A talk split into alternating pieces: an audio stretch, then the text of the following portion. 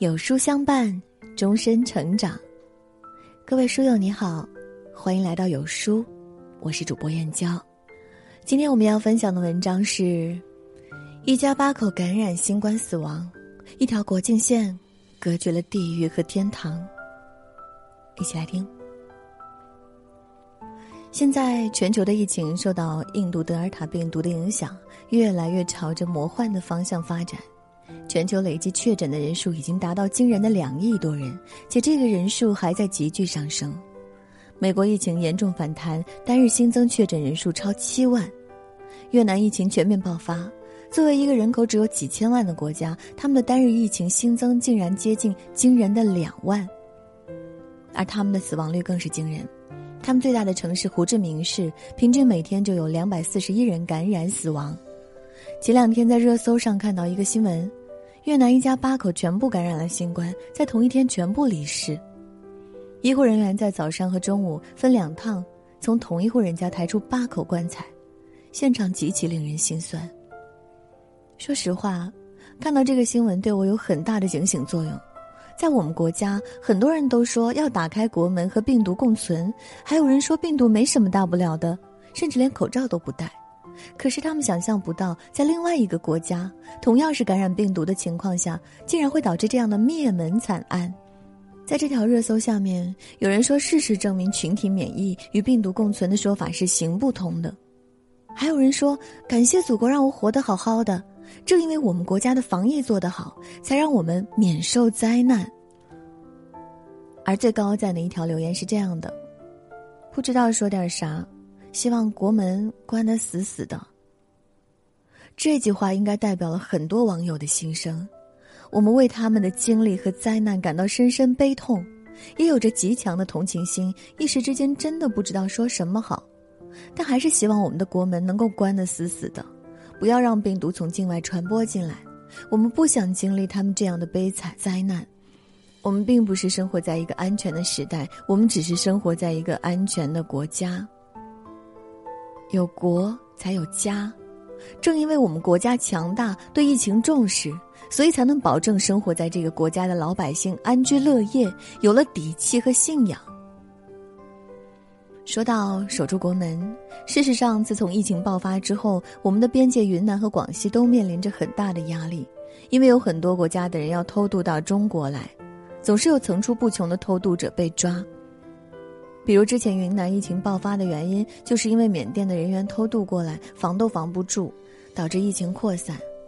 几百公里的边界线，我们只能靠人一个一个的去盯住，防止他们偷跑过来。而现在，中国这个基建狂魔在短短几个月的时间，已经不声不响的建起了几百公里的边界墙，上面有钢铁，有刀片，甚至布满了整个山头。晚上灯火通明，就像古代的烽火台，非常壮观。更厉害的是，我们还给边境防护网安装了监控，设置了防疫 AI 智能报警技术。只要看到有人翻越围墙，就会自动响起警报，吓阻偷渡者。不得不说，这些东西的建立，极大的阻碍了偷渡者的非法入侵，对我们的防疫起到了很大的帮助。有时候真的很感慨，前二十年我们总是看到新闻，一些不发达国家的人民老想偷渡到发达国家去挣钱。而现在，我们的祖国也成为了很多他国人民心中的理想国家。每次说起疫情，说起别的国家，我总会感慨很多。我因为特殊关系认识很多国外的朋友，比如这一次爆发疫情的越南，我也去过很多次。所以，当我看到他们国家发生这样的事情，总是忍不住替他们悲痛。朋友告诉我说，他的一个姨妈在胡志明市。一家五口全部感染了，情况非常危急，他非常担心。而胡志明市还有很多人根本没有打疫苗。而这一次越南疫情爆发的原因，主要是因为政府没有及时封城，让很多从胡志明市返乡的人员回来，导致传染到了六十二个城市，疫情大面积爆发。我们唯一庆幸的是，他现在在中国，万幸他坐飞机回来了。如果他还待在那边的话，会让关心他的人整天担惊受怕。一条国界，甚至是一趟航班，就让两个世界泾渭分明。这边的人们安居乐业、欣欣向荣，那边的人们水深火热，正遭受灾难。这边的人们有着稳定的工作，还能外出逛街旅游，而那边的人们每天担心的却是生存和生命的问题，这让我们唏嘘不已。记得曾经看过一个名叫《一条国界线隔绝了天堂和地狱》的视频，这是来自《中华之剑》禁毒纪录片的一个片段。我们的警察和拍摄人员眼睁睁地看着对方国家的人民在边界线上堂而皇之的吸毒，甚至有人背靠着界碑吸毒，而你不能去管他们，因为这是别人的国事。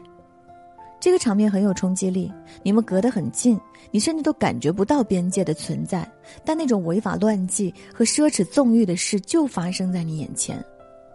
所以，这个视频的名字就叫《一条国界线隔绝了天堂和地狱》。在这里，就真的像地狱和天堂的区别一样，这边的人民和那边人民的精神状态和生活水平完全不是一个层级。其实，他们的土地和空间都没有任何区别。唯一的区别就是那一条线，这也正是他们和我们之间最重要的区别之处。有网友在评论区说：“曾经在边界线亲眼目睹过，就像看恐怖片一样。”这条边界线非常深刻的反映了两个国家的区别和政府对待毒品完全不同的状态。每一次都有人说生活在中国真好，可是大部分人其实都没有什么概念，只有在特殊的情况下。在无意识的对比中，你才会知道自己的国家真正好在哪里。比如这次的新冠疫情，我们国家在武汉疫情爆发的时候，一声令下就封城，一声令下就全民禁足在家，一声令下就全民免费疫苗和免费新冠治疗。这放在别的国家也是不敢想象的。就拿东南亚的一些国家来说，他们打上新冠疫苗真的很难很难。首先是国家弱小。根本就没有能力第一时间研制出可靠的疫苗，只能寄希望于别的国家。然后就是玩忽职守，政府的执行能力很弱。有钱人早早打上了可靠的疫苗，而没钱人就很难打上疫苗。种种原因导致他们疫苗的普及率很低，进一步导致疫情爆发，让百姓生活在水深火热之中。中国正在以极快的速度和别的国家拉开距离，而我们国家的人民也和别的国家人民拉开了巨大的差距。事实上，很多人都根本不知道中国这二十年发生了什么。这二十年，中国农村的自杀率下降了百分之九十，文盲的概率不到百分之十，百姓的寿命平均提高了十岁以上，私家车从无到全国性堵车，高铁占有率占全世界百分之七十。中国高速公路从没有到全世界第一，世界上最长的桥、最高的桥、最难的桥，中国人都像稀松平常一样建起来了。现在的中国已经是世界一流的国家，而我们也正在努力实现民族复兴的伟业中，有望成为世界上最强的国家。有句话说的很好，我们正处在百年未见的巨大格局之中。而我们有幸都是这个时代的见证者。为什么我们要砍掉校外培训？为什么要限制房价？为什么要排除万难也要发展科技？为的就是更远和更坚定的目标。一代人有一代人的历史和使命，而我们的国家就是在一代又一代人的努力之下变得越来越好。很喜欢这样一段话：七零后被誉为泡在蜜罐子里长大的。九八年长江特大洪水，那些睡在水里、泡在泥里的抗洪人是七零后，八零后被誉为是垮掉的一代。零八年汶川大地震，那些第一时间冲进灾区、冒着余震危险抗灾的是八零后。九零后被誉为是非主流的一代。二零二零年新冠肺炎，医务工作者、社区志愿者、警察、公安冒着被感染的风险，成为共和国之盾。他们中的大多数人是九零后。中国一代又一代，从来没有一代是垮掉的，而我们后面的无数代必然也不会。在知乎上有个常年霸占热榜的问题：身处各个行业的普通人可以为祖国做些什么？我看到一个回答很好，简单来说，就是在你自己所在的地方发光发亮。如果你是一名公务员。那你就做好自己的事情，多为百姓办点实事。对工作中藏污纳垢的部分，不要视而不见。如果你是一名教师，那就教育好祖国的花朵。对孩子的三观、知识学习尽自己最大的能力去帮助。如果你是一名文字工作者，就多写一些正能量和价值正确的东西，承担自己该有的态度和社会责任。再比如疫情当下，我们每个人都做好防护措施，不给国家添乱，就是对国家最好的爱。不要先给自己下了定义，我能做什么呀？我就是个普通人。每个普通人，都有自己的社会分工。国家这个题目看起来很大很宏观。但是把它放到每个普通人生活里，就是做好自己的分内事，过好自己的生活就够了。你所站立的那个地方，正是你的中国。你怎么样，中国便怎么样；你是什么，中国便是什么。你有光明，中国便不黑暗。